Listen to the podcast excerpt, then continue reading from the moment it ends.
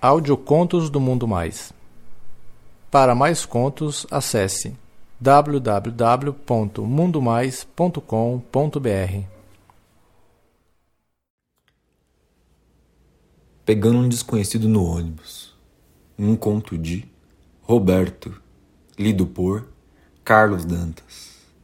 Olá, me chamo Roberto, eu sou negro, tenho 1,75 de altura e 70 quilos e um corpo que, na minha opinião, é normal.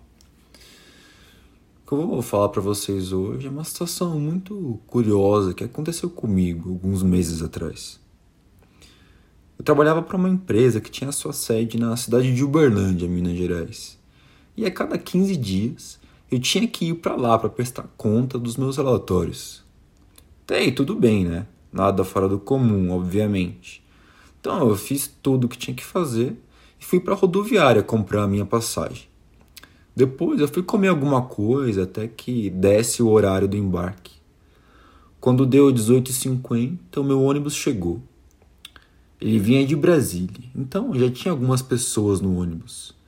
Eu aguardei o desembarque de todos, e enquanto as pessoas desciam, eu notei que um rapaz branco, de cabelo meio azulado, com algumas tatuagens, desceu do ônibus e foi fumar um cigarro.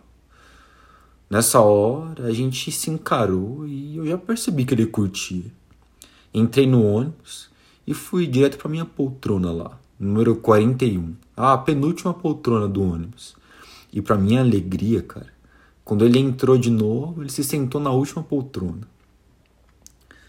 Assim que a gente saiu de Uberlândia, já na rodoviária, o motorista desligou a luz do interior do ônibus e eu já baixei a poltrona ao ponto de deixar ela quase deitada, né? Aí eu coloquei a minha mão sobre o encosto da cabeça, relando levemente na perna dele. Logo eu vi que ele se mexeu, né? E a perna saiu do alcance da minha mão. Aí eu achei que eu tivesse me enganado, né? Falei, mano, acho que o cara não quer nada.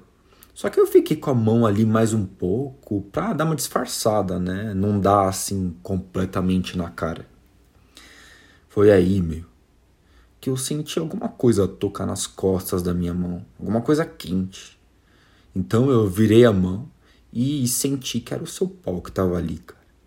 Na hora eu olhei para trás e ele fez assim um sinal para me chamando pro lado dele. Na mesma hora, meu, eu voltei a poltrona pro normal e fui pro lado dele. Ele já tava com um short no calcanhar, cara. Aí eu pude ver um pau grosso e cabeçudo, meio tortinho para cima. Cheguei perto daquele cacete e dei uma cheirada gostosa. Ah, que delícia, mano. Eu adoro o cheiro de macho, velho. Peguei naquele pau e já caí de boca no cacete dele, cara. E ele tava lá, me fazendo engasgar no pau dele. Eu abaixei no chão do ônibus e comecei a chupar o pau dele e o cu dele freneticamente, cara. Tava muito gostoso. Quando ele começou a se contorcer, eu percebi que ele ia gozar. Aí eu parei de chupar o cu e fui direto pro pau, né? Pra não perder aquele leite. Então ele começou a gozar na minha boca e eu quase engasguei de tanta porra, cara. Mas no fim, eu bebi tudinho. Voltei a chupar o cu e as bolas dele enquanto eu batia uma punheta e acabei gozando no chão do ônibus, de tanto tesão. Depois disso, eu voltei pro meu canto e a gente seguiu viagem, como se nada tivesse acontecido. Quando eu cheguei na rodoviária da cidade que eu moro, para minha surpresa, o rapaz também morava lá. A gente se olhou meio com um rabo de olho assim, e ele desceu e deu um abraço em outro rapaz. Cara, Imagino que aquele lá era o namorado dele. E eles seguiram embora, né? E eu fui para casa, satisfeito por ter tomado muito leite. E aí, pessoal, tudo bem com vocês? Aqui é o Carlos Dantas. espero que vocês tenham gostado desse conto. Tenho uma pergunta para vocês. O que, que vocês preferem nos audiocontos? Que eles sejam mais longos ou mais curtos? Por favor, deixem nos comentários.